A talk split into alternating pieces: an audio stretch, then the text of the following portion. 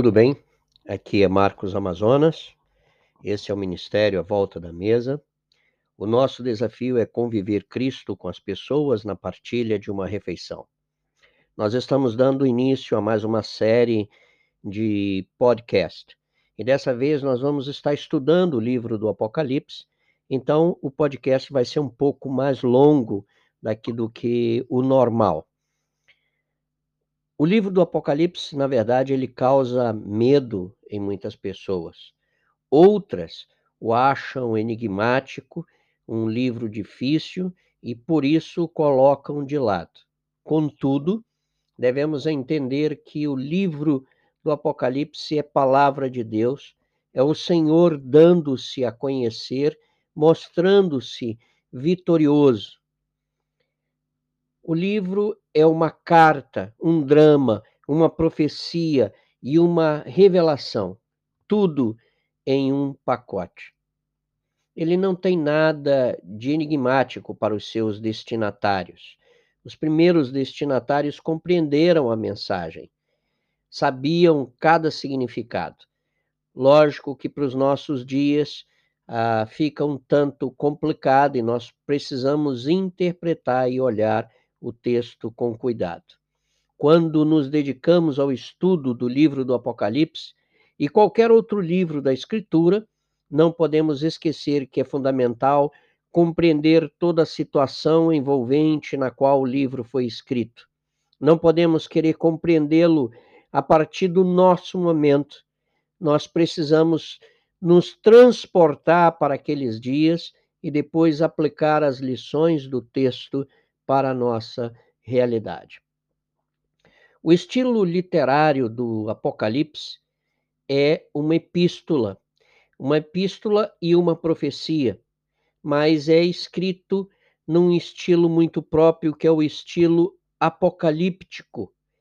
Esse belo livro, ele tem essa característica. Este estilo literário se desenvolveu no período interbíblico no meio de muitos grupos, seitas e partidos que surgiram, mas todos esses grupos, apesar de suas divergências éticas e teológicas, concordavam que Deus iria intervir e reinar soberanamente. É em meio a esse turbilhão que surgiu a literatura apocalíptica.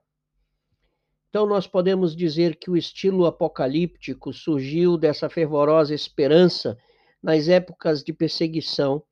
Assim, o escritor podia apresentar sua mensagem em símbolos que ficavam bem claros para os leitores amigos e enigmas para os perseguidores. Quando nós olhamos para esse livro, nós pensamos quais são as linhas de interpretação que nós temos. É uma carta escrita num estilo apocalíptico, contudo, ele é uma profecia e no decorrer dos tempos. Foram desenvolvidas algumas correntes que olham e interpretam esse livro. As linhas de interpretação que nós encontramos são a preterista, essa interpretação limita-se ao momento que o apóstolo estava vivendo Portanto, o autor fala apenas da perseguição que era exercida pelo Império Romano, todo o simbolismo, todas as visões, nada se relaciona com o futuro. Portanto, tudo se relaciona apenas àqueles dias, e dessa forma, todo o livro é voltado para aquele tempo.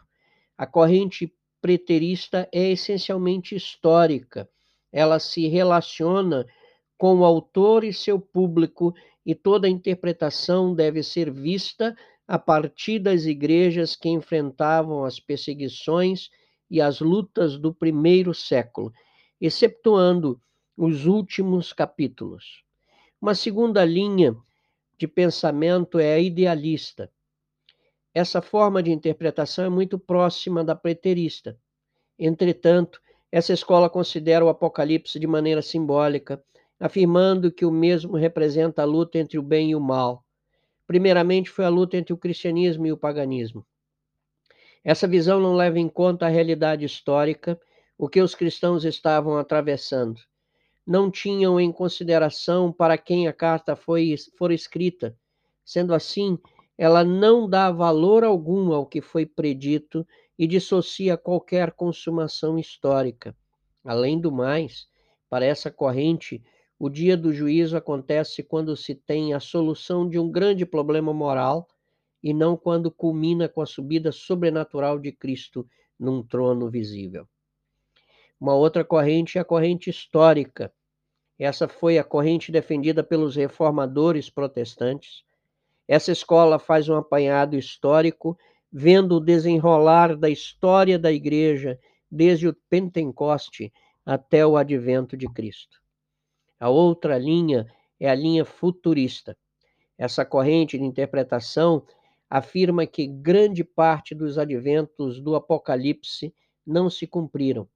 Os futuristas reconhecem que o Apocalipse surgiu como uma resposta à igreja do primeiro século e à situação em que essa se encontrava. Entretanto, essa corrente declara que a maior parte da revelação se destina ao futuro, um período caótico e turbulento que é chamado de tribulação, e essa culminará com o retorno de Cristo e a implementação do seu reino e o julgamento final. São essas três linhas que nós são essas linhas, na verdade, essas quatro linhas que nós temos sobre a questão da interpretação do livro. Todas têm o seu valor e nós podemos tirar coisas positivas de cada uma delas. O que causa grande confusão no livro é o que é chamado os mil anos, ou o milênio. É o capítulo 20, que gera muita especulação e surgiram correntes distintas sobre essa temática. E elas buscam analisar a questão dos mil anos. E a questão do milênio não é tida em conta pelos preteristas e pelos idealistas, pois para esses, os mil anos são apenas mais um símbolo dentro do livro. Sendo assim, as correntes históricas e futuristas é que se debruçaram e trataram com seriedade a questão do milênio. Históricos e futuristas refletem sobre a questão do milênio e precisam vencer dois grandes desafios. O primeiro desafio é perceber se esses mil anos devem ser interpretados de maneira literal ou simbólica. O segundo grande desafio é definir se esse período de tempo é antes ou depois da segunda vinda de Cristo. Foi nessa busca de respostas que surgiram três correntes bem interessantes. A primeira delas chama-se pré-milenismo, como o próprio nome diz, Cristo vai voltar pessoalmente e dará antes dos mil anos e dará início ao seu reinado. Na sua segunda vinda, os justos ressuscitarão e reinarão com ele por mil anos, e depois disso ocorrerá a segunda ressurreição e o juízo final. Dentro do pré-milenismo existem três subdivisões: o pré-tribulacionismo, o mesotribulacionismo. Essas duas correntes afirmam que o arrebatamento irá ocorrer antes da segunda vinda ou no meio de um período de tribulação os, os pré-tribulacionistas e os mesotribulacionistas, eles defendem duas vindas ou duas fases da segunda vinda de Cristo. E depois nós temos os pós-tribulacionistas, que afirmam que o arrebatamento da igreja e a segunda vinda do Senhor não são distinguíveis e o que ocorre em um só evento que acontecerá após a grande tribulação. Depois do pré-tribulacionismo, existe uma outra corrente chamada pós-milenismo. Essa corrente considera que os mil anos simbolizam um período de tempo que mostra o triunfo do Evangelho, pois para eles o reino de Cristo é espiritual e não geográfico. Vai haver uma expansão, um crescimento, depois ocorrerá os mil anos, e depois desses mil anos, o Senhor vem para levar a sua igreja. A terceira corrente chama-se a milenista. Essa corrente afirma que o milênio, enquanto período literal de tempo, não existe. Essa corrente ela foi desenvolvida fundamentada no pensamento de Agostinho, que desenvolveu uma interpretação figurada da história que supostamente se baseava na Bíblia. E foi por causa desse pensamento e dessa corrente que o Papa Inocêncio III promoveu as cruzadas contra os maometanos. Portanto, o estudo do livro do Apocalipse é um desafio enorme,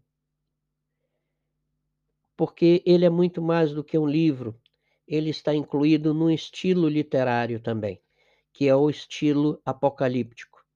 Pelo fato da sua linguagem ser simbólica, que era compreendida pelos seus destina para os seus destinatários primeiros, mas para os nossos dias é um desafio.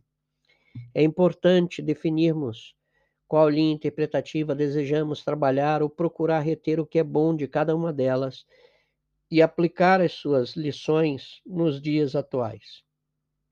Quanto ao evento final, o descortinar dos tempos, a questão escatológica, existem essas três correntes, todas fundamentadas na Escritura. Ninguém tem a palavra final. Portanto, que nós possamos nos deixar guiar pelo Espírito Santo e estejamos abertos para aprender sobre tão precioso livro e, acima de tudo, aplicar a mensagem do Senhor às nossas vidas. Eu sou Marcos Amazonas, esse é o Ministério à Volta da Mesa. E o nosso desafio é conviver Cristo com as pessoas na partilha de uma refeição. Que Deus o abençoe.